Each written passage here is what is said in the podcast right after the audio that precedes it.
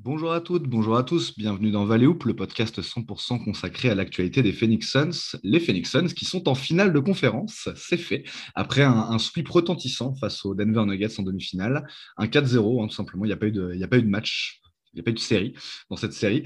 Et, euh, les, Suns ont, simplement roulé hein, sur les Nuggets pendant, les quatre matchs. Il y a eu, euh, voilà, on se souvient de, la première partie euh, jusqu'au milieu du troisième quart du match 1 qui était un, qui était un peu serré. Et depuis, c'est vraiment une, démonstration de force et, bah, simplement une série à sens unique. et on s'attendait, avec Hicham, on en avait parlé après le match 3, à ce que les Suns continuent sur leur lancée. Et c'est exactement ce qui s'est passé dans le match 4 à Denver.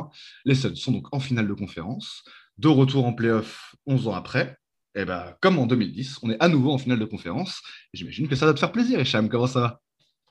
Ouais, salut, ça va. Ouais, grave, ça fait grave plaisir. C'est bah, un sweep, euh, déjà, ça se fait, c'est sûr. Un bon, un bon coup de balai. Bon, euh, nos amis des Nuggets, bah, l'année prochaine, hein, je pense que vous serez toujours euh, une équipe forte. Et nous, on arrive en bas, et à mon avis, c'est qu'un début. Et ouais, un sweep énorme, quoi. Euh, on va discuter un peu des détails de tout ça, mais euh, ça fait sept victoires d'affilée en playoff. on, est, on est sur une, énorme série là pour les Suns. Ouais, effectivement, si on compte la fin, les trois derniers matchs de la série contre, contre les Lakers. Euh, et, effectivement, c'est n'est pas le fruit du hasard. Hein. Quand on voit le, basket développé par les Suns en ce moment, c'est à peu près logique euh, qu'ils gagnent leur match avec une certaine marge. Bah écoute, effectivement, on va débriefer ce match 4 euh, et, puis peut-être un peu commencer à penser au final de conférence dans, ce, dans cette émission, dans ce Valley Hoop épisode 33. C'est parti. Back with the remix. These boys are my sons like Phoenix. My city. See the shots that I took. Wet like I'm booked. The Phoenix Suns select DeAndre Ayton. sun came out. I went about to drop top.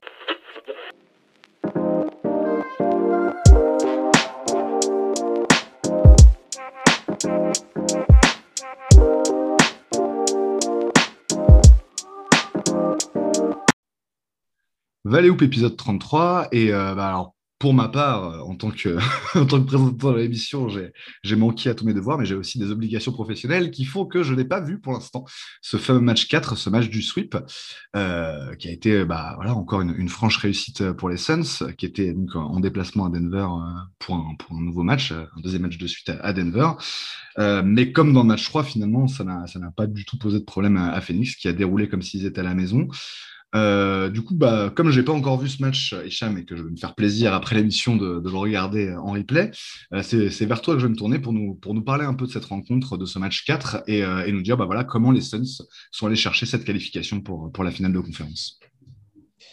Ouais, bah, on, a, on a dû faire face à des Nuggets forcément, on va dire, motivés, revanchards. aucune équipe n'a envie de se faire sweeper je pense qu'à 3-0 contre cette équipe des Suns, euh, les Nuggets, ils, ils, nourrissaient pas forcément l'espoir de, rebalancer complètement euh, la série, mais euh, rebasculer pardon, complètement la série. Mais ils se sont bien battus hier. Je pense qu'ils ont fait leur meilleur match de la série, en tout cas la deuxième mi-temps. on va en parler après, mais même sans Jokic, ils ont quand même réussi à resserrer le score plusieurs fois. Donc ils ont vraiment tout tenté. Bah, ils ont jeté tout... ils ont jeté toute leur force dans la bataille euh, pour éviter le sweep, mais euh, un peu comme Thanos dans les Avengers, euh, c'était inéluctable quoi. Ça allait arriver, et puis c'est tout. Et c'est arrivé. Et, ça a été en fait l'œuvre d'une maestria organisée par quelqu'un qui a dû s'estimer un, petit peu qui a dû être un peu désabusé par le classement du MVP, hein, c'est Chris Paul. pour toi, c'est ça le narrative. Alors, effectivement, si on donne les stats, c'est un, une masterclass absolument monstrueuse hein, de Chris Paul qui met sur ce match 4 37 points et qui vient donc euh, avec des pourcentages donc, absolument hallucinants à 14 sur 19 donc au tiers, 0-3 points et il met 37 points. Euh, je crois que c'est une première bah, depuis, depuis des années et des années qu'un meneur, enfin en tout cas qu'un arrière mette, 37 points dans un match sans, sans rentrer de 3 points. Et par contre, dans l'histoire, euh, il n'y a que deux joueurs aussi vieux euh, que Chris Paul qui ont mis euh, plus de plus de, enfin qui ont mis au moins 37 points dans, dans, un, dans un match de playoff. je crois qu'il y a Karim Abdul-Jabbar, je ne sais pas qui est le deuxième, mais c'est pareil, c'est un joueur du même du même acabit, une, Ouais, c'est Karim. Attends, laisse-moi Abdul-Jabbar, c'est sûr, c'est en 83 avec les Lakers. Cette stat. Je sais que c'est un contemporain de Karim Abdul-Jabbar, donc je crois que c'est Wilt Chamberlain. Bah, c'est possible que ce soit, que ce soit Wilt 10 ans, ans avant à peu près. Euh, il, faudra, il faudra retrouver ça. Euh, et de toute façon, enfin voilà, encore une fois, on est sur des, des, des, standards qui n'existent pas en fait. Hein. Chris Paul est en train d'un peu de, bah de, là, on va voir. Hein.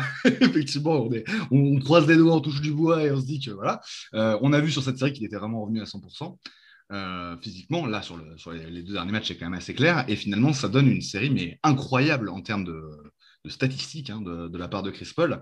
Euh, si on regarde donc sur les quatre matchs sur cette demi-finale de conférence, il a 25,5 points de moyenne, 5 rebonds, plus de 10 passes décisives, 18,3, 1,5 interceptions. Donc il a, il a aussi, euh, on va dire, pesé euh, du, côté défensif. Mmh.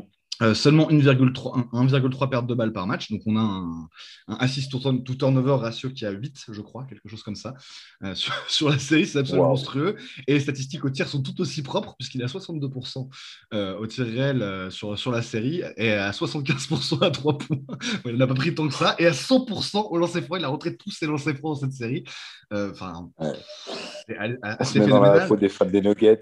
Là, il, doit, il, doit être, il doit être encore en état de choc en vrai. Tu vois. Moi, j'ai pas beaucoup pensé à eux depuis hier, un peu. J'ai quelques petites pensées comme ça, des pensées de ménage et tout. Ouais, bah quand tu quand tu, tu, te mets à leur place, putain, ils devaient parler tout seuls des types après les matchs, quoi, et surtout après le quatrième, parce que mais qui rentrait tout, quoi. Il, toujours le même scénario. C'est ça. Tu sais ce qui va se passer, mais ça se passe quand même. C'est, il prend le high pick and roll, il fait de serpent, pour se retrouver dans sa position préférentielle là. Euh, Elbow côté droit euh, dans le mid-range, voilà, côté, droit, Qui, est le, qui est le pivot qui monte sur lui ou pas. En général, ils sont trop lents, de toute façon, c'est pas la peine d'espérer pour eux. Mais euh, même hier, on a vu hein, Barton, un peu Montemoris, qui se sont battus. Et je fais d'ailleurs une petite parenthèse aussi avant d'oublier euh, l'ami euh, Campazzo, que j'ai pas mal allumé, allumé la dernière fois, enfin, un des potes précédents. toujours des dirty plays, mais je lui reconnais un gros mérite quand même, parce que je regardais bien pendant les matchs et tout l'impact qu'il pouvait avoir euh, d'un point de vue, on va dire, au moins mettre de l'énergie sur le terrain et essayer de faire bouger les choses et tout. Et je lui reconnais quand même vraiment un mérite de ce côté-là. Puis en plus, hier, il fait un match où il rentre ses shoots, il n'entend pas des masses et il en rentre quand même pas mal. Et puis, euh, il arrive à peser dans le match. Et c'est pour ça d'ailleurs que c'était plus serré que, peut-être un petit peu plus serré que les matchs précédents. Je referme la parenthèse Compazzo, voilà, parce que je l'ai vraiment allumé. Et puis finalement, il a mis des sales coups, mais c'est un, un, tout petit sur le terrain. Euh, déjà qu'un mec comme ça arrive à survivre en NBA, euh, bravo. C'est assez, honorable. On peut pas être contre lui, quoi. J'aimerais bien qu'ils mettent moins de coups, voilà, mais, moins de coups gratuits, euh, euh, parce que ça sert à rien, quoi. Parce que c'est pas comme ça que tu, renverses vraiment la vapeur. C'est plutôt avec l'énergie qu'il a produit, par exemple, hier, où le mec, vraiment, il essayait d'être sur tous les ballons, les, les, shoots, il les prenait sans hésitation, etc. Donc, euh, voilà, c'est ce mec-là qu'on préfère voir plutôt que celui du match 1 qui jette en l'air, euh, qui met des coups euh, en douce et tout.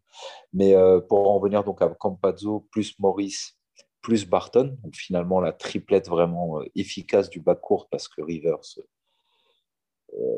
complètement nul quoi pour Denver. il, a, joué cette série quoi, Austin Rivers, c'est un truc de fou. Non, c'est même pas. Ah, c'est hallucinant. J'ai jamais aimé joueur et là cette série elle m'a conforté dans mon idée. Bah, écoute, euh, Moi non plus j'aime pas ce genre parce qu'effectivement j'ai toujours eu l'impression qu'il se prenait pour, euh, pour un joueur qui n'était pas avec le côté, euh, il faut lui reconnaître que de temps en temps, il a des coups de chaud. Et justement, moi, j'avais un peu peur de ces coups de chaud parce qu'il en avait eu au premier tour contre, contre Portland. Et là, ouais, il a, il été nulle part. Quoi. il était absolument nulle part. Quoi. Donc, euh, donc ouais, ouais, effectivement, ça n'a pas été un problème. Donc, si on revient à, Chris Paul, de toute façon, voilà, c'est ce qu'on avait dit euh, un peu avant. si Chris Paul est, est, en pleine possession de ses moyens, euh, les, autres peuvent pas faire grand chose. Et en fait, c'est même un peu plus que ça qu'on a eu dans cette série. C'est un Chris Paul vraiment au sommet de son art, en fait. Quoi. C'est, comme on l'a dit, c'est très rare de voir des joueurs aussi âgés euh, être aussi dominants sur le terrain. Et, euh, Donc pour toi, ce serait lié donc ouais, un petit, un petit, une petite vérité à rétablir autour du MVP. Tu, tu, le vois comme ça Ouais, je le vois vraiment comme ça. Je pense que déjà, premièrement, je pense que là, on, est en train de voir un phénomène qui est rare où tu as un joueur âgé qui atteint peut-être le, finalement le sommet de son art. Euh, il y a Achille qui n'est pas d'accord avec moi depuis tout à l'heure, mais tant pis. J'espère qu'il va s'arrêter de rouspéter. Euh, mais euh, ouais, il est en train d'atteindre vraiment une plénitude parce que même si statistiquement, euh, c'est pas forcément la saison où va le plus voilà, être abasourdi par sa perf, parce qu'il a déjà eu des saisons à plus de 20 points, 10 passes et tout. Ça, c'est au niveau des stats bruts. Mais quand on regarde vraiment l'impact global sur l'équipe, les autres joueurs, l'efficacité, euh, le côté un peu euh, win-share euh, pour 48 minutes, là, le fameux win-share, per 48, etc. Tout ce genre de stats, on voit qu'il est toujours quand même très bon. Il n'est il, est pas où. Comment dire Il n'a pas les meilleurs stats de sa carrière, mais je veux dire, pour moi, quand on prend en compte aussi tout le facteur leadership et tirage d'équipe vers le haut, je me demande si euh, il a déjà été euh, finalement aussi fort et en même temps aussi à l'aise au milieu d'un collectif. C'est ça le truc. C'est que tu as, vraiment le sentiment en regardant les matchs que l'alchimie, elle s'est totalement opérée maintenant, que euh, les améliorations vont petit à petit se faire de manière un peu incrémentale à la marge, mais que le gros du travail, la grosse base, elle est posée, que mmh chacun connaît bien ses rôles et que chacun sait exactement les forces de l'autre et ce qu'on attend de lui spécifiquement, etc. Et ça, c'est vraiment génial à, regarder. C'est une espèce de symphonie. Et dans cette histoire, Chris Paul, lui, bon, bah, c'est vraiment la tête du serpent, encore plus que le bouc. Et puis le chef d'orchestre, tu parlais de symphonie, il y a vraiment un côté comme ça. Hmm. Littéralement. Hmm. Littéralement, je veux dire, les quatrièmes cartons, on va pas se mentir, depuis euh, le début des playoffs et puis toute la saison qui s'est écoulée là, euh, en tout cas la deuxième partie de saison, euh, de manière plus spécifique, on, a vu que les ballons dans le quatrième carton, c'était dans les mains de Chris.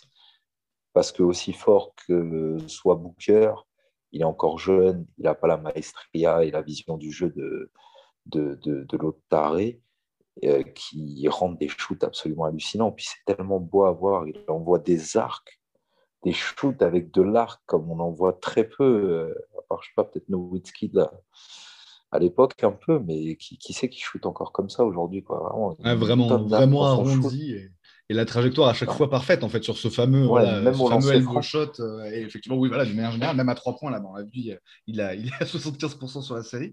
Euh, et effectivement, oui, je suis assez d'accord avec la, la perfection.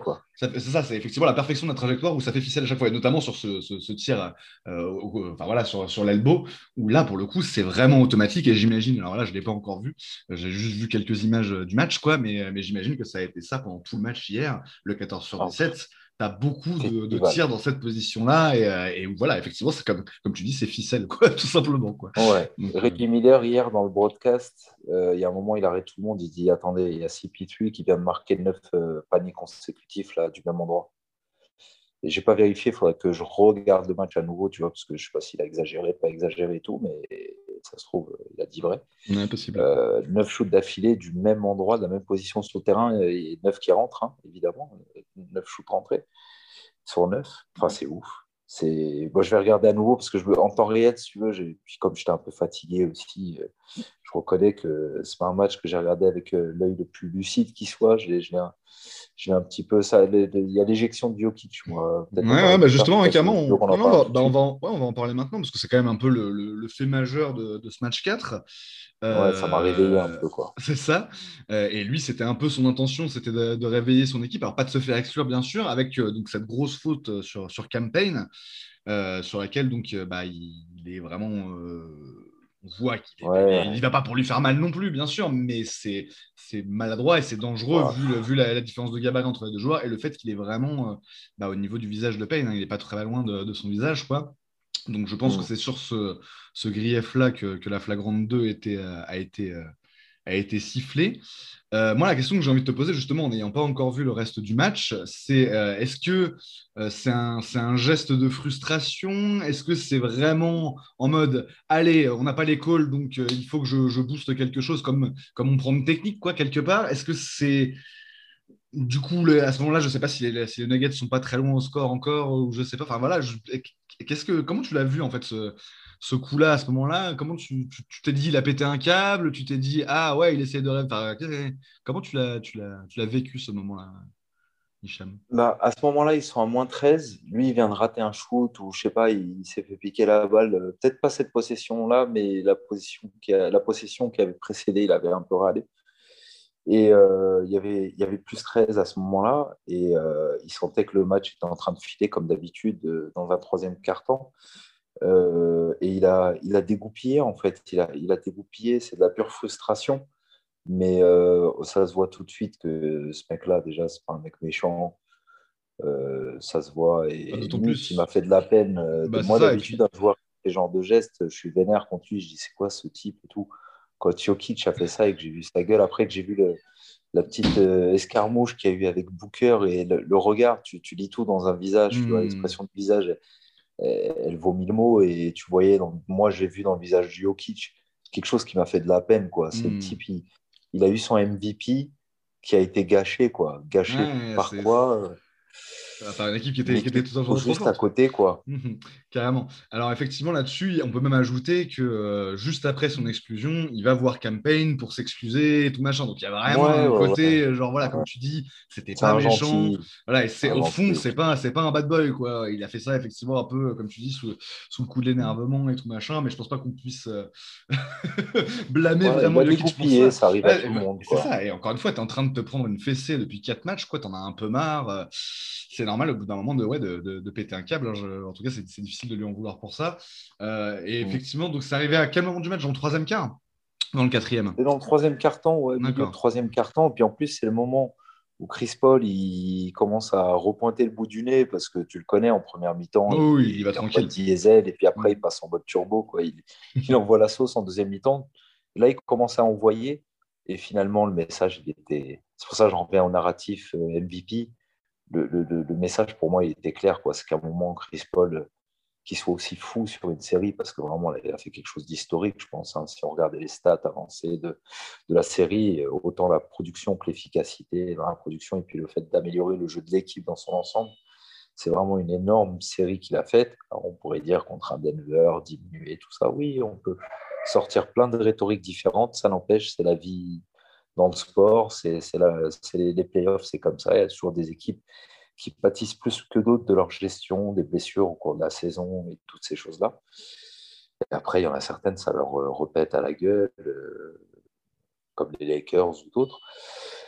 Mais pour en venir au, au, sujet de départ, euh, d'ailleurs, je ne sais même plus lequel, quel, quel sujet j'avais vraiment envie d'évoquer, mais... Euh, tu t'es perdu un peu. Euh, non, non, bah, effectivement, c'était plus sur le, le, euh, véritable MVP, le véritable MVP que, ce, que serait Chris Paul. Après, c'est vrai que c'est... Il a mérité son MVP. oui, voilà, c'est ça. Il a mérité, il a un côté hein, comme ça. Il l'a pas mérité, mais... mais je pense que Chris Paul, il, a dû vouloir marquer le coup et dire, je vais vous montrer, moi, c'est qui le MVP. Et, et, quelque part, moi, je trouve que Chris Paul, il avait un dossier très, très crédible pour être au moins nominé dans le top 3 pour moi, euh, Curry, euh, aussi folle soit-elle individuellement, sa saison, il ne méritait pas d'être dedans. C'est un travesti, je l'ai dit au moment où c'est arrivé. Puis bon, il y a une foule de gens qui ont dit Ah non, mais attends, tu rends pas compte, Curry, Curry, Curry. Résultat, les gars, le type, il n'est même pas en playoff déjà.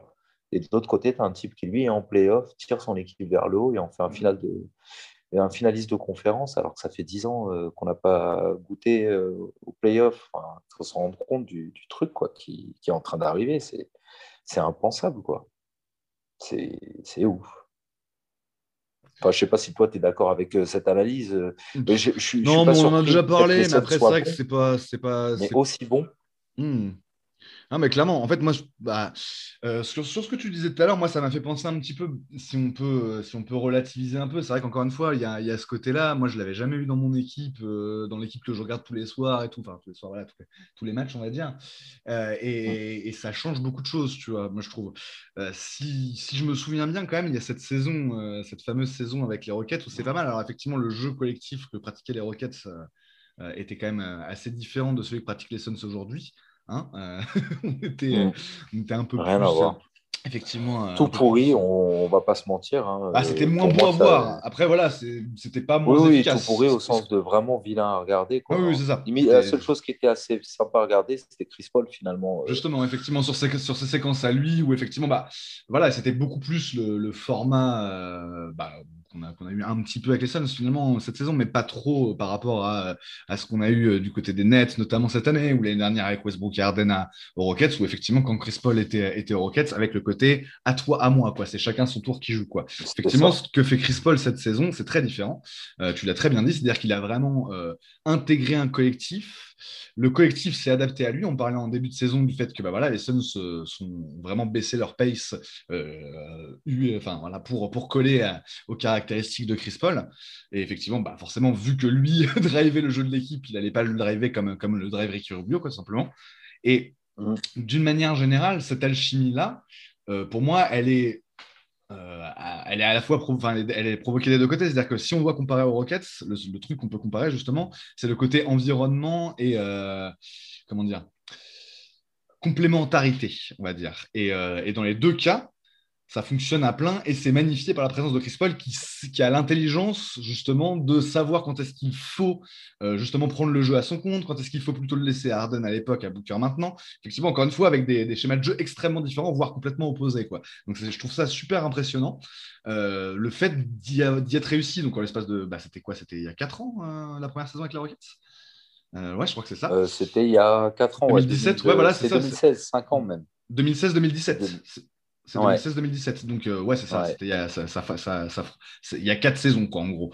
Euh, euh, et, effectivement, en l'espace de quatre saisons, il a réussi à faire ça. Donc, à passer complètement autre chose à OKC et à faire progresser cette équipe, enfin, en tout cas, à la, maintenir à flot alors que tout le monde la voyait couler. Et effectivement, à, s'intégrer encore, encore une fois, dans un système et un schéma de jeu encore un peu différent à Phoenix, quoi. Donc, moi, c'est peut-être ça qui me bluffe le plus. C'est le côté mais en fait, il y, a quoi, y a quoi comme, euh, comme cadre et comme, euh, comme contexte qui lui, qui lui convient pas à Chris Paul? Quand est-ce qu'il n'arrive pas à s'adapter? Quand est-ce qu'il est en difficulté, ce mec? À part quand il est blessé, justement, la deuxième année, tu vois, mais c'est un truc de fou, quoi. De se dire que il n'a jamais été moins bon euh, quand il est arrivé dans un club que ne l'était le club la saison précédente, quoi. Oui, le fameux truc, effectivement, où il, où il monte ça. et, et d'une manière générale, même au niveau individuel, c'est ça qui est fou, c'est sa capacité euh, alors le côté un peu éponge du truc sans doute, hein, effectivement, et, meneur, euh, meneur cerveau vraiment qui, qui voilà, le playbook il l'a en tête très rapidement à mon avis euh, en, arrivant dans sa nouvelle équipe, mais il y a un côté aussi de, de malléabilité du joueur, je ne sais pas trop comment le dire, mais en fait c'est ça qui est fou, c'est qu'on a l'impression que c'est un joueur qui est qui, par sa taille, par son style de jeu, par maintenant son âge, qui limite un peu physiquement, a quelques limites, mais en fait pas du tout, puisque quel que soit le style de jeu, euh, et quel que soit le type d'effectif dans lequel il va rentrer, il suffit que l'effectif soit un minimum bien construit. Et en fait, il, atteint le sommet de la conférence avec. Enfin, il mène cet, effectif-là au sommet de la conférence, quoi. C'est et de la conférence Ouest, quoi. Enfin, j'ai du mal à J'ai du mal à réaliser, tu vois. On est finaliste de conférence, alors que ça fait dix ans que, tu vois, on, ne va pas dire qu'on s'est habitué à la médiocrité. On n'aime pas s'habituer à ça, mais on, il y a eu presque de la résignation à une époque, je m'en souviens très bien. Ah bah les, les, phases n'ont vraiment pas été faciles pour euh, les, fans des Suns. Les phases à traverser depuis 2010, euh, il y avait de quoi te, te, dégoûter même euh, à certains moments de, de l'équipe complètement. Quoi. Les joueurs qui attendent, la, culture à deux balles, tout qui va de travers. Enfin, on la connaît l'histoire, les mhm. tuiles côté Suns depuis 2010, même avant hein, finalement depuis pas mal d'années, bon, il y, a eu des quoi, quoi. Et là, en fait, c'est une partition sans quoi, En fait, c'est un GM qui fait un super taf de cohésion, en fait, euh, pour vraiment créer cette cohésion dans l'équipe, pour, pour en tout cas donner les bons ingrédients à, à Monty Williams pour euh, arriver à obtenir des bons résultats. Euh, c'est-à-dire, là, c'est un peu le joueur de Touquet qui parle, mais il y, a le côté vraiment, quand tu vas pour signer un joueur, tu lui files pas, tu lui tu, ne lui promets pas un rôle qui, tu le sais, ne sera pas le sien ou pas complètement le sien. Il faut, vraiment la jouer franc jeu pour que ça marche. Et le fait d'avoir signé les free agents qu'on a signés, qui sont quand même des free agents de bon calibre, mine de rien, enfin de correct, hein, quand on pense aux, bon, il y a Jay Crowder, bien sûr, mais après, il y a Moore, Galloway, tous ces mecs-là, Frank Kaminski et tout. Bah, c'est quand même des mecs qui, maintenant, avec le recul, je pense, quand ils ont été signés en début de saison, Jones, il a dû leur dire voilà, votre rôle, ça va être surtout de, d'apporter un petit peu de, de, apporter un petit peu en attaque et en défense euh, surtout en début de saison, essayer d'encadrer les jeunes et de leur montrer un petit peu les bonnes habitudes à prendre pour la gagne, et, etc. etc. Tout, ce genre de trucs. Et puis ils l'ont fait. Mhm. Ils, ont, ils, ont, montré un peu l'exemple, mine de rien. on se rappelle de Galloway en début de saison et même Étoile Moore, tout ça, qui, qui tenait quand même, je ne vais pas dire qui tenait la baraque, mais en tout cas qui, qui ont apporté globalement quelque chose de positif. Oui, oui, avec, euh, bah, c'est clairement ce qu'avait dit Lucas dans, dans, notre bilan de la saison. Le côté, bah, dès qu'il y a eu un nouveau joueur à qui il a été fait appel, peu importe le temps euh, qu'il avait passé un peu, un peu au frigo ou sur le banc ou quoi que ce soit, euh, le, le, gars en question a, réussi voilà, à être là. bah, moi, j'ajouterais effectivement à ce que tu as dit, pour aller plus loin, James Jones a même effectivement dû prévenir ces mecs-là Ouais. Ils seraient, leur, temps de jeu, bah, même, même pendant la saison, leur temps de jeu n'était pas garanti du tout, en fait, que ça dépendrait de beaucoup, beaucoup de facteurs. Mais par contre, dans la, la, cohésion de groupe, euh, leur rôle serait important. Quoi. Et c'est ça ce qu'on a vu avec euh, tous ces mecs-là qui jouent assez peu là, sur, sur ces playoffs, euh, même Javon, effectivement. Quoi. Donc, donc ouais, non, c'est, moi, je trouve ça assez, assez admirable. Et, effectivement, voilà, quoi, il y a un truc. Ils ont tous un trait commun, c'est que c'est tous des mecs qui ont l'air humbles, bosseurs, euh, des bons gars, tu vois, des, des, mecs avec une vraie bonne mentalité. Et puis en plus, le QI basket, mine de rien, il n'est pas vilain, quoi. Hein. Je veux dire, tu, tu fais l'équipe de bout en bout, tu as quand même des joueurs qui ont soit euh, fait plusieurs années d'université, euh, ou alors qui ont une bonne petite expérience NBA, ou, ou même finalement le, petit genou de, de la rotation. Euh, celui que je sais pas. Après, tu me dis quand tu veux qu'on l'évoque, si, on en parle peut-être tout de suite, on attend de, la deuxième partie peut-être pour reparler de son cas. Mais d'André Ayton, voilà, c'est le, le, genou de la rotation, on va dire de la, la 9 ou 10 man rotation, quoi, en gros. Et, et c'est pas loin d'être. Euh, enfin, c'est un des tout meilleur joueur des Suns sur ces mhm. playoffs. Mais est-ce que c'est pas loin d'être juste ou bonnement le plus important? Parce qu'il fallait bloquer AD, il fallait bloquer mhm. les intérieurs de LA, il fallait bloquer le MVP Jokic. Euh, et mhm. il l'a fait, quoi. Il a fait bah, super taf. Oh, on peut, on peut on peut en parler vite fait pour, pour finir justement ce, ce, ce, débrief. Bah, on, on, peut finir sur cette stat. Quoi. il, a tenu euh, Anthony Davis et Jokic euh, en, en, combiné sur tous les matchs. Il les a tenus à 40% de réussite au shoot. Ah, putain. C'est quand même euh, très fort. Et à 3 points, c'est moins de 30% les deux, les, deux, les deux en combiné. Puis Anthony Davis, on rappelle que c'est quasi unanimement, en gros, en NBA, celui qui est considéré comme étant le meilleur two-way big. Euh, et puis Jokic, bon, bah, c'est le MVP, euh, meilleur pivot offensif de la ligue et tout et tout. Et les deux, il les a muselés, quoi, en fait, parce qu'en match-up direct, euh, la stat, elle est assez édifiante. je crois que, laisse-moi me souvenir, mais de mémoire, ça ressemble à du 24 sur 64, les deux ont combiné quelque chose de ce coup-là. très mauvais pourcentage à trois points sur les quelques tentatives qu'ils ont prises. des turnovers, pas beaucoup de passes décisives, les deux de rien, quand ils sont défendus par Die. Mhm. Pour quelle raison, je, l'ignore, je ne sais pas, mais ces joueurs-là n'arrivent pas forcément à faire beaucoup de passes. Euh, bah, justement, je pense que c'est aussi lié, en tout cas pour Jokic, à l'évidence, quoi, euh, au fait que justement, bah, pas besoin de, deuxième joueur euh, sur une, pour, pour, pour, faire une prise à deux, et donc du coup, bah, il n'y a pas de décalage qui se crée sur le reste du terrain, en fait, quoi. Et c'est presque une ISO, euh, une ISO pure, quoi, sur lequel bah, Jokic n'a pas vraiment de solution de passe. En fait, il est obligé d'aller au bout de son truc. Et la plupart du temps, on l'a bien vu, quoi, il n'a il a pas réussi à marquer, quoi. C'est vraiment, en tout cas, les, séquences que j'ai vues euh, en one-one où, où Die défendait sur Jokic, euh, sur, sur, toute la série, c'était beaucoup comme ça, en fait. Quoi. Les autres tenaient bien leur joueur et ils n'avaient pas raison. Alors, effectivement, on l'a dit, il y a sur le, sur le match 3, je crois, où il y a eu quelques, quelques prises à deux qui étaient un peu malvenues, mais dans l'ensemble, euh, on, peut, on peut vraiment saluer ce travail-là de Dayton. Il a vraiment, il a vraiment assuré. Moi, j'ai aussi beaucoup aimé euh, son, impact offensif sur le, sur le début de la série euh, contre, contre, les, contre les Lakers. Au moment où on était dans le jeu et on avait besoin vraiment d'une locomotive euh, de ce côté-là du ah, terrain.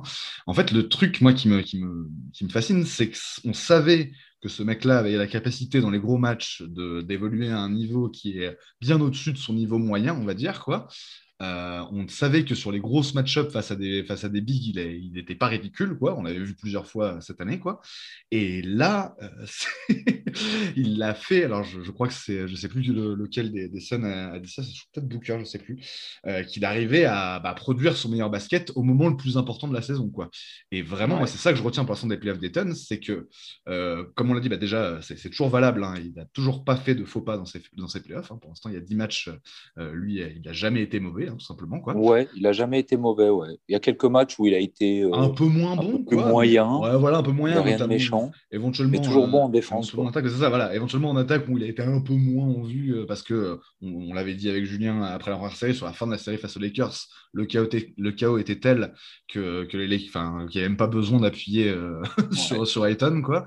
Et là, sur la série, bah, effectivement, il, a été pour voir des flops de Drummond. Mais là, sur la série face, aux, face aux Nuggets, euh, tout simplement, il a été dans la démocratie euh, du jeu et il n'a pas, enfin là, il a il n'y avait pas de raison que ce soit lui plus qu'un autre qui soit mis en avant. Euh, comme on l'avait dit, c'était surtout euh, les guards qui avaient éventuellement un, rôle à jouer là-dessus.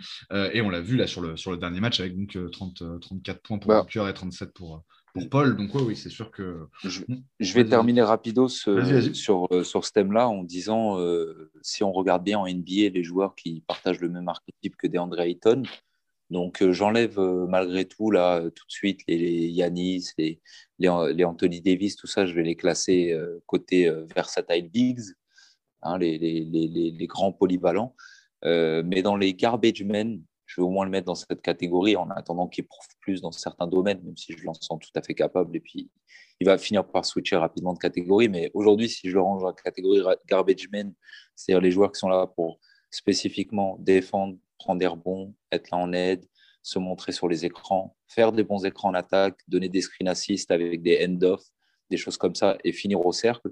Vraiment le profil élite garbage man. Pour, je regardais ça hier statistiquement, euh, dans, tous les sens, je retournais le truc. Euh, clairement, il est, il est number one. Quoi. Euh, enfin, je vais dire clairement, en choquant peut-être les gens, en leur disant que Rudy, il est dans cette catégorie.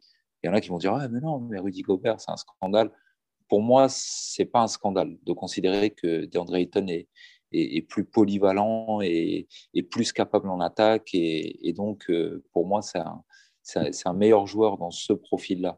Mhm. Euh, mais bon, à la limite, ça peut être sujet à débat, mais il y a des mecs comme Richard Holmes ou, euh, ou je sais pas moi, Daniel Tice, ce genre de type. et, en fait, le dénominateur commun de tous ces gars, alors on pourrait dire Richard Holmes, il a beaucoup perdu avec Sacramento, oui, c'est parce qu'un joueur tout seul, ça ne peut pas faire une grosse diff, mais il faut voir le on-off de courte de Richard Holmes, c'est assez édifiant.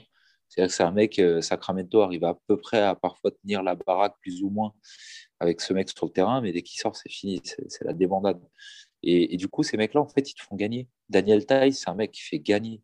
On l'a vu, Boston, sans lui, euh, c'est bon, c'était cuit. Quoi. Autant Williams, Robert Williams à Boston, c'est un bon petit projet et tout, et puis il est déjà bon. mais Daniel Tice, il fallait le garder parce que c'est vraiment un bon vet qui fait des bonnes choses. Et, euh, du coup, euh, moi, je trouve que comme formule dans une, dans une équipe qui veut viser très très haut, avoir un mec comme ça au milieu comme ancrage mhm. défensif, quitte à ce que ça soit pas un gars qui te produise du 25-30 points euh, par match en attaque, moi, je mhm. pense que c'est la meilleure formule pour gagner. C'est mon avis. c'est vraiment intéressant et on voit, euh, on voit que ça fonctionne vraiment bien euh, là, là, cette saison pour les Suns de, ce point de vue-là. Euh, l'année dernière, Bama Bayo avait, avait eu un rôle un peu similaire du côté du côté du 8 en défense en tout cas. Euh, et, euh, effectivement, tu vois, on a vu que ça, sur la, durée de la saison, ça avait vraiment eu un impact énorme, quoi. Euh, et notamment en playoff, bien sûr. On se souvient tous de son contre monumental sur, sur Tatum en finale de conférence. Bah écoute, on va, on va peut-être s'arrêter là pour, pour ce qui est du débrief et puis commencer un peu, puisque maintenant on est officiellement en finale de conférence, à, se, à, se, pencher vers, vers cette, cette échéance qui va arriver bah, d'ici quelques jours. Hein. Ça va dépendre bien sûr de, de l'autre série et de combien de temps elle dure.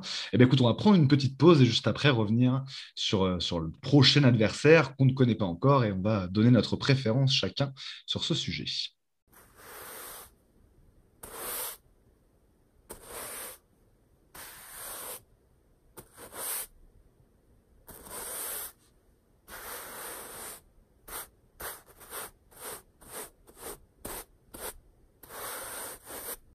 On est de retour dans Valley Hoop et on va donc euh, commencer à penser à, cette finale de conférence. Euh, comme disait Isha, encore un peu de mal à réaliser, mais c'est bien le cas. Cette finale de conférence qui attend les Suns dans, quelques jours. Et, comme on le disait, bah, on ne sait pas encore. Hein. Les Suns sont allés trop vite en besogne sur, euh, sur cette demi-finale de conférence, donc avec ce sweep. De l'autre côté, du côté de l'autre demi-finale de conférence, entre le Utah Jazz, qui était premier, rappelons-le, de, l'Ouest et de la saison, enfin de la NBA, meilleur bilan de la NBA sur, toute la saison régulière, et les Clippers donc euh, Los Angeles Clippers. Donc dans cette, dans cette autre demi-finale de conférence, pour l'instant, le score est de 2-1 en faveur de Utah, qui, euh, qui, avait gagné les deux premiers matchs à la maison, qui a perdu le match 3 euh, à Los Angeles, qui s'est pris une grosse, grosse fessée dans le match 3 à Los Angeles. Et donc le match 4, qui est dans la nuit donc, de la nuit qui arrive, là, donc la nuit, pour être tout à fait exact, du lundi au mardi. Alors, vous, euh, vous serez peut-être après euh, ce match 4 quand vous, quand, vous prendrez, euh, quand vous prendrez ce podcast, vous écouterez ce podcast. Mais effectivement, le suspense est total, d'autant plus que les Clippers semblent avoir un peu relancé la série là, en s'imposant vraiment avec la manière à domicile dans le match 3. D'autant plus, on, on le sait que voilà, le physique, le, facteur physique est, effectivement, on a, pu le mesurer sur les deux premiers tours des Suns, est extrêmement important en playoff. Et du côté du Utah, bah, ça, siffle un peu, ça grince un peu. On a un Mike Conley qui a manqué pour l'instant les, trois premiers matchs de la série et qui va manquer un nouvel quatrième euh, qui, est, qui est toujours, toujours absent pour blessure. Et on a Donovan Mitchell euh, qui s'est fait mal à la cheville euh, de, voilà, une blessure qui traîne depuis un moment. Il était revenu euh, pendant le premier tour euh, contre, contre les Grizzlies et, il s'est refait mal à nouveau là, contre, contre LA. Et a priori, il ne devrait pas jouer non plus le, match 4. Donc, sans leur, leur base arrière, on va dire, ça va être quand même très très compliqué a priori pour Utah de, de, remporter, de remporter ce match 4. Euh, S'ils le remportent, ils sont bien sûr dans une position euh, absolument, euh, absolument de force à, 3-1, mais on peut raisonnablement penser que les Clippers vont, vont recoller au score vu les, les, absents du côté du Jazz ce soir. de toute façon, j'ai envie de dire, on est dans une position où on va pouvoir je pense que tu es d'accord avec moi, s'asseoir, euh, prendre un petit peu de popcorn et puis regarder ces deux équipes voilà, se livrer un duel acharné, euh, espérons-le le plus longtemps possible. Euh, alors effectivement, il y a toujours la question du rythme et, plus ça dure pour les Suns, voilà, entre repos et rythme, qu'est-ce qui, est, qu'est-ce qui est le mieux à préserver. Mais ma question, Hicham, et effectivement, on peut déjà se la poser à partir du moment où on est à 2-1 dans la série et peut-être même à 2-2 après le match de ce soir quel adversaire on préfère Et je vais donc te la poser à toi, et puis après, je, donnerai mon avis sur la question. Hicham, quel adversaire tu as envie d'affronter en finale de conférence? Euh, Celui que j'aimerais affronter, c'est les Jazz. Que j'aimerais, mais malheureusement, je pense que ça ne sera pas ça. Mais que j'aimerais, oui, clairement. clairement. En plus, bon, ils sont, ils sont diminués, donc euh, euh, forcément, quand tu penses au chemin vers la finale, tu te dis ok, rencontrer les meilleurs, euh, rencontrer des équipes en forme et tout, et les battre, euh, euh, c'est particulièrement gratifiant. Mais, mais bon, concrètement, si on veut juste regarder sur le papier qui on a le plus de chances de battre en finale de compte, si on les croise, et surtout en l'état actuel des choses, pour moi, c'est le jazz. Toi, tu. Ouais, bah, non, non, je suis assez, d'accord avec toi. Effectivement, on peut, on peut assez étendre le, suspense sur cette question-là de, de meilleur match-up, euh, a priori, en tout cas sur le papier pour, pour les Suns. Ça se base à la fois sur ce qu'on a vu en saison régulière, où on a vu que les Suns n'étaient pas vraiment embêtés en face aux On, les, on, les a, on les a sweepés, je crois, 3-0. Ouais, 3-0. Ouais, c'est ça. Euh, euh, et enfin, voilà, c'est une équipe qui des, enfin voilà, en, termes d'opposition, euh, peut, bien coller, même si Donovan Mitchell nous a posé quelques soucis quand même cette saison. C'est un des joueurs que, que Michael a eu le plus de mal à garder, notamment parce que bah, passer dans les écrans de Gobert, c'est pas évident. donc, donc, du coup, il y, a, y, a, ce côté-là. Hein. C'est clair que de toute façon, en fait, dans les deux cas, en fait, je, suis persuadé que le Jazz à 100% serait une match-up très difficile aussi. C'est juste qu'effectivement, il y a du côté des Clippers des choses qui sont, même s'il y a eu le fameux match euh, qui reste en mémoire de tout le monde, le match de la bulle de l'année dernière, c'est quand même une équipe qui, à l'inverse, a, plein d'arguments pour, pour nous embêter, euh, a des, joueurs euh, qui peuvent faire le sale boulot et qui aiment faire ça.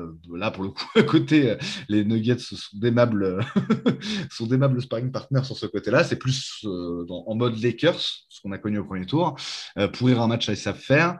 Et c'est une équipe qui bah, est l'équipe qui est la plus à droite à trois points cette saison euh, de toute la NBA. Ils l'ont encore montré là sur ces playoffs. C'est-à-dire quand ils ont, quand ils ont vraiment accéléré et qu'ils ont commencé à se montrer plus précis à trois points, bah, ça a été très difficile pour les Mavs au premier tour et ça a été difficile là dans le match 3 euh, pour, pour le Jazz. Il y a Reggie Jackson qui fait. Alors, moi, pendant des années, je considérais que ce joueur était surcoté ou quoi que ce soit. Il, a dû, il est tombé bien bas, hein, parce que, il a été coupé par les, par les Pistons l'année dernière. Depuis, donc, il est aux Clippers. L'année dernière, il n'avait pas du tout brillé en playoff. Hein. Euh, on se souvient du shoot que. que euh, comment il s'appelle? Doncic lui met sur, le, sur la truffe euh, au premier tour. cette année, Reggie Jackson, c'est bizarrement le role player le plus, euh, le plus fiable euh, des, des, Clippers. Euh, il reste sur une série, j'ai vu ça tout à l'heure, assez impressionnante de 9 matchs de suite, je crois, avec au moins 4, points, 4 tirs à 3 points rentrés. Seul Stephen Curry a fait ça dans l'histoire des playoffs, donc ça vous place un peu la, performance. Ah ouais. ouais c'est assez hallucinant. donc il est, voilà, il est en réussite à 3 points, il, est, il apporte au scoring, il apporte toujours sur le côté nasty. De toute façon, ça on l'a dit, il y a plein de joueurs qui sont capables de le faire du côté des, des Clippers. Moi, pour moi, il y a vraiment ce côté là qui me gêne un peu, plus le fait que bah, Kawhi Leonard est sans doute le meilleur joueur encore en course euh, là sur la, sur la conférence Ouest. Euh, même si, voilà, encore une fois, j'aime beaucoup Chris Paul et, je trouve qu'il a beaucoup de, bah, de mérite à être aussi, euh, aussi dominant à 36 ans. Mais il me semble que Kawhi est quand même dans son prime, donc a priori, quand même il fait plus peur. Quoi. Il y a ce côté-là mhm. avec lui. Même si c'est vrai que depuis le début des playoffs, il a eu des CO et bas. Qu'est-ce que toi tu penses de, cette opposition des Clippers? Est-ce qu'elle te fait peur? Alors, peur, c'est pas vraiment le mot, mais je dirais, est-ce que, euh, est-ce que je la redoute un peu, cette opposition? Oui, parce que, enfin, il euh, faut faire attention parce que c'est vrai que c'est une équipe avec des mecs qui sont déjà, on va dire, relativement aguerris, euh, de haut en bas dans le roster. Des mecs qui ont, pour la plupart, déjà fait les playoffs, gagné des titres pour, pour certains, en tout cas pour Kawhi et pour Rondo. Et je sais pas, peut-être qu'il y en a d'autres, euh, mais bon, voilà, il y a ces deux-là. En tout cas, oui, ces deux-là, c'est sûr. Ces deux-là, c'est sûr. Et du coup, euh, ouais, comme tu dis, Kawhi, euh, dans une série contre les Suns, clairement, il, ferait partie des meilleurs joueurs. Est-ce qu'il dominerait de la tête et des épaules Je sais pas, à voir. Hein. Je veux dire, ce mec peut prendre feu. Hein. tout est possible, mais Là, euh, au vu de ce qu'on a vu depuis le début des playoffs, euh, oui, il est excellent, mais euh, Chris Paul l'est aussi. Et David Booker, dans une moindre mesure, mais l'est aussi très, très bon vraiment dans, ce, dans ce, cette hiérarchie un petit peu des, meilleurs joueurs dans ces playoffs. Et, ouais, on a fait 1-2 contre eux cette saison, hein, une victoire de défaite. Donc euh, déjà, ça, c'est pas forcément très bon signe. Hein. C'est une des rares équipes qui a un bilan positif contre nous en saison. Il y a eux, il y a Brooklyn, et puis je sais pas, ça se trouve, il y a peut-être une troisième équipe, mais elles sont peu nombreuses. Et du coup, euh, voilà, puis il y a beaucoup d'histoires en fait hein, contre les Clippers. Pourquoi ça On ferait une série, à mon avis, longue et euh, enfin voilà, une, série endurante et, et pas évidente à, à mener c'est que, euh, bon, alors Chris Paul, c'est un ancien de la maison, ok, en plus, il y a passé, en plus, il y a ça, ouais, il a passé, je crois, 5 ans et demi, si je ne dis pas de bêtises. Je crois que c'est ça. Euh, il, a une histoire avec Rondo. Euh, Booker, il a une petite histoire rapide avec Paul George et Pat Bev. Il y a le Maurice qui traîne dans le coin. Donc lui, c'est carrément Maurice contre les Suns, en fait. Personne n'apprécie le personnage de près ou de loin côté Suns. Euh, les joueurs, les fans, les médias, enfin tout le monde. Quoi. Il n'a pas laissé un souvenir indélébile, en tout cas pas dans le bon sens. Euh, et, voilà, et puis il y a, différentes storylines, comme diraient nos amis américains, hein, différentes, différents narratifs qui peuvent rendre vraiment cette série hyper plaisante, intéressante au niveau de la match-up en elle-même, euh, par contre, attention au risque de bagarre.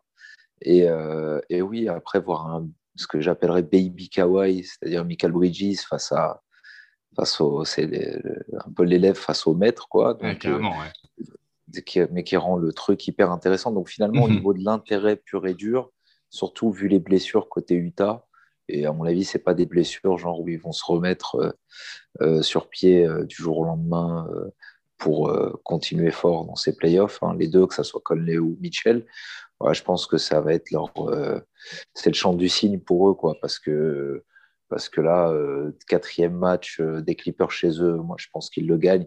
Enfin, en tout cas, si Utah gagne ce soir, clairement. Euh, ah bah oui, oui, là pour le coup, ça sent très bon pour eux. C'est ça. Je serais surpris, quoi. Mais ce serait, là, comme tu dis, ce serait extrêmement surprenant vu les absences. C'est pas des joueurs, enfin voilà, ils sont aussi importants ce duo-là euh, que, que les Booker et Paul chez nous, en fait. Quoi. Il y a vraiment ce côté-là. Hein. C'est, euh, faut vraiment pas. Euh, ils sont sans doute moins forts individuellement que notre duo à nous, même si ça se discute. je sais qu'il y a beaucoup de débats autour de Mitchell et de Booker. Moi, personnellement, je trouve que Booker est bien, bien plus fort, mais bon, voilà, chacun. ça. non, mais clairement, ils sont essentiels. Mais voilà, ils sont. Tu peux pas dans passer le... de ton bas pour titulaire. On l'a évident, quoi.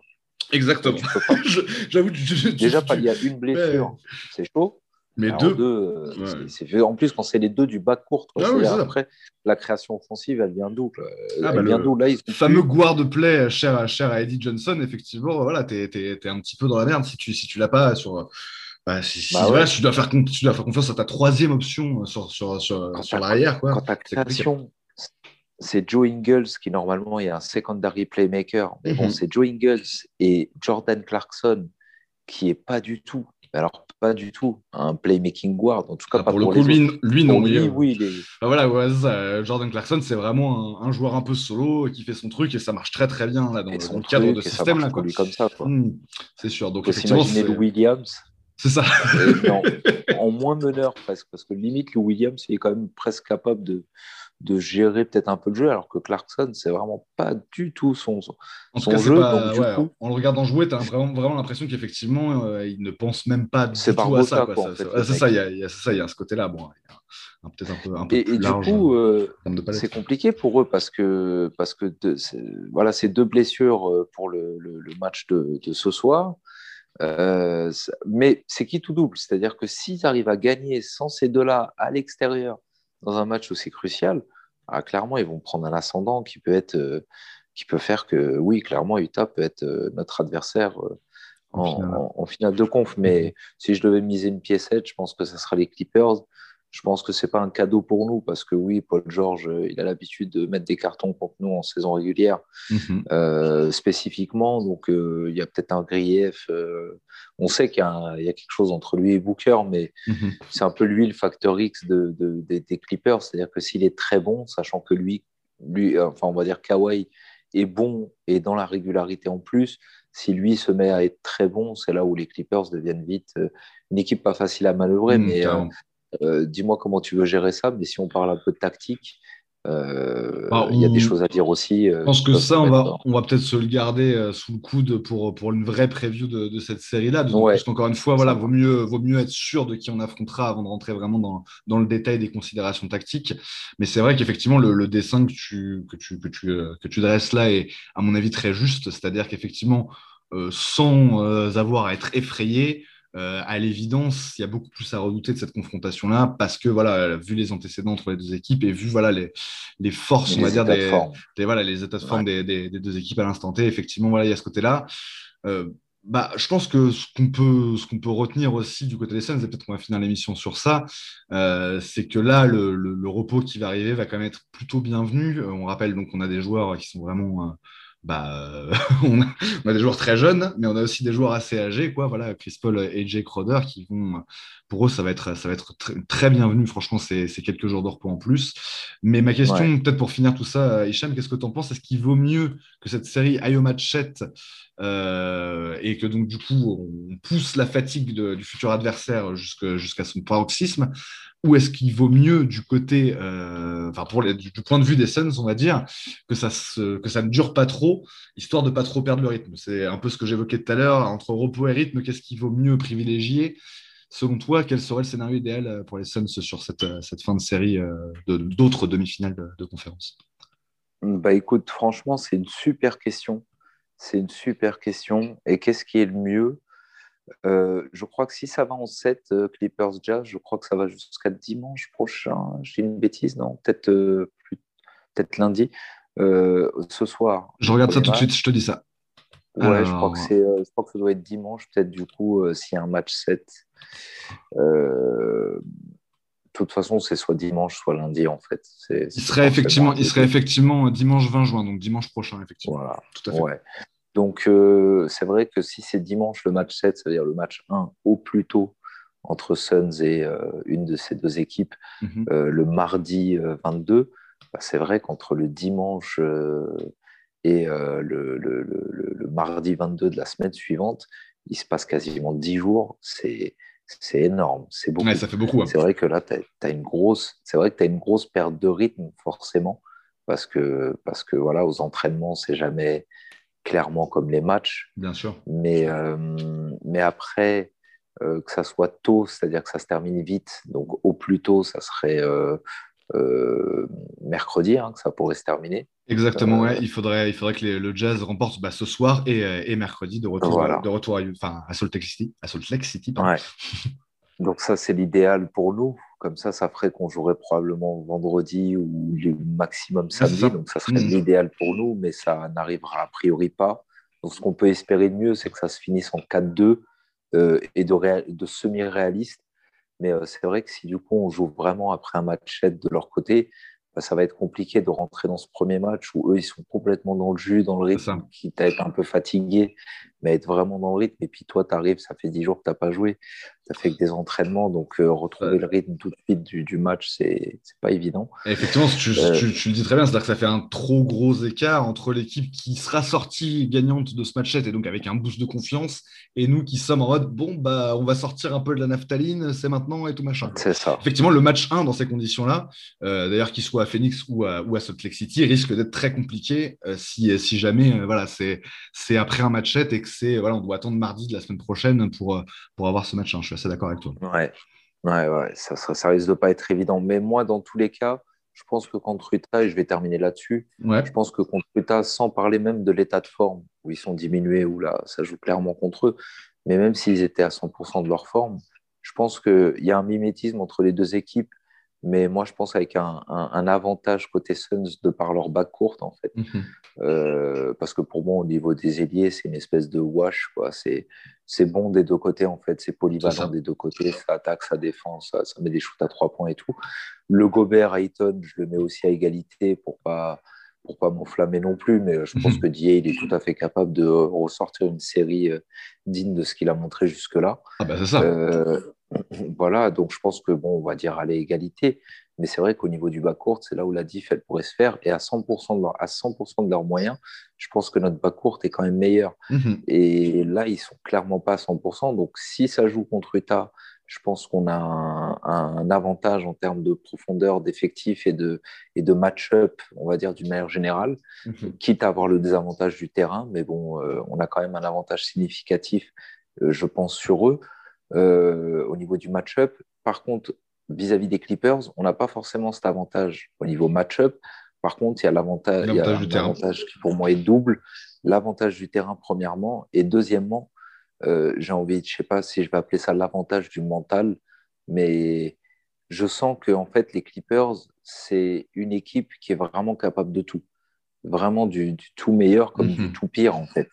Et que si les Suns arrivent à les pousser dans leur retranchement et arrivent à faire ressortir le pire d'eux, je pense que l'ébullition de mauvais caractère qui est un peu dans cette équipe, j'ai l'impression de peut-être de l'art, de, de, mecs un mhm. peu, un peu, je sais pas comment dire, mercenaires.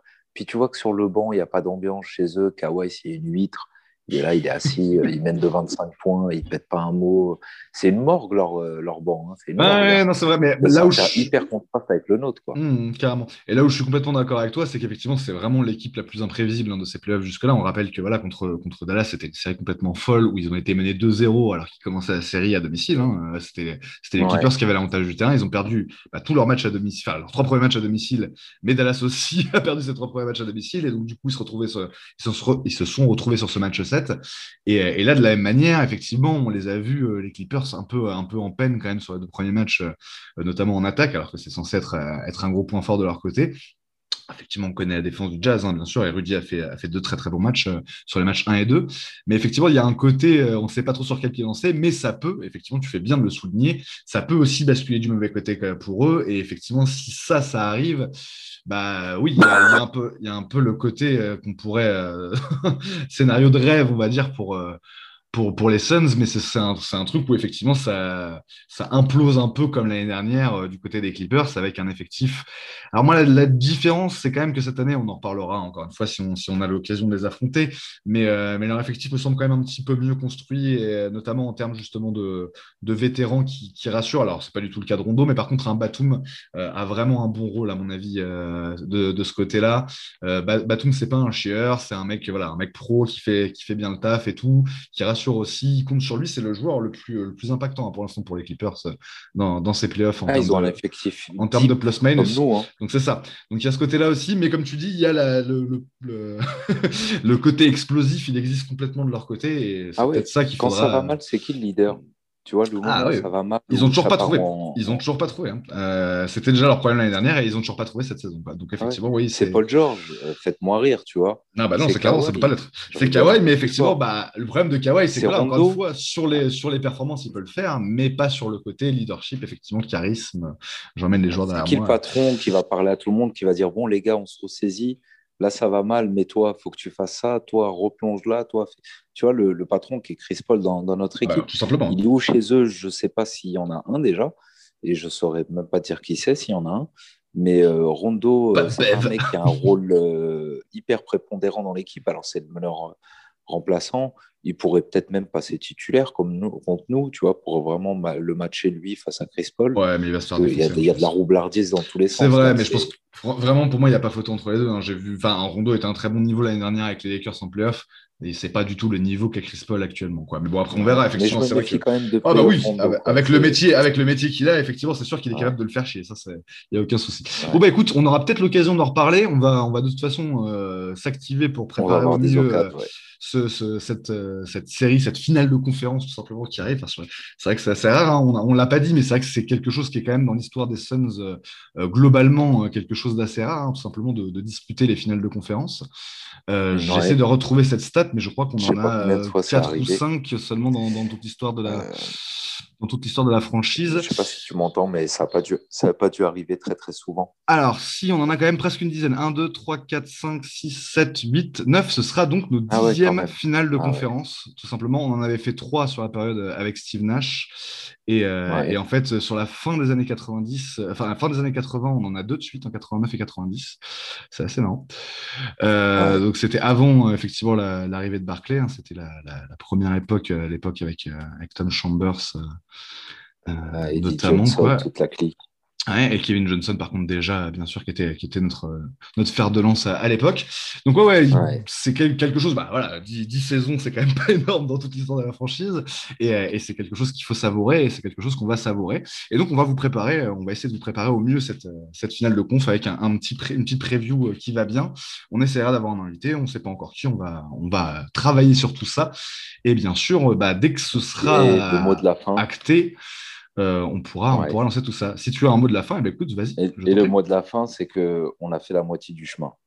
C'est bon, accrochez vos ceintures, on va, on va faire l'autre moitié. 8 de prix, encore 8 à prendre, effectivement. On en est là, on est euh, au, milieu du guet et, euh, et, en fait, on y croit tout simplement. Hein. C'est, voilà, on en, on, en, parlait déjà après la saison régulière, on a gagné le droit de rêver avec ces Suns-là. Il, confirme vraiment en playoff que cette équipe a, a tout ce qu'il faut pour, pour aller très très loin. Et eh ben écoute, on va, on va suivre tout ça avec, avec impatience. Enfin voilà, on est impatient effectivement d'être, d'être, en, d'être en finale de conf et, euh, et, on verra tout ça quand ça arrivera. C'est-à-dire dans quelques jours tout simplement. Bah écoute, je te remercie Hicham pour, pour ce podcast. Merci à toi.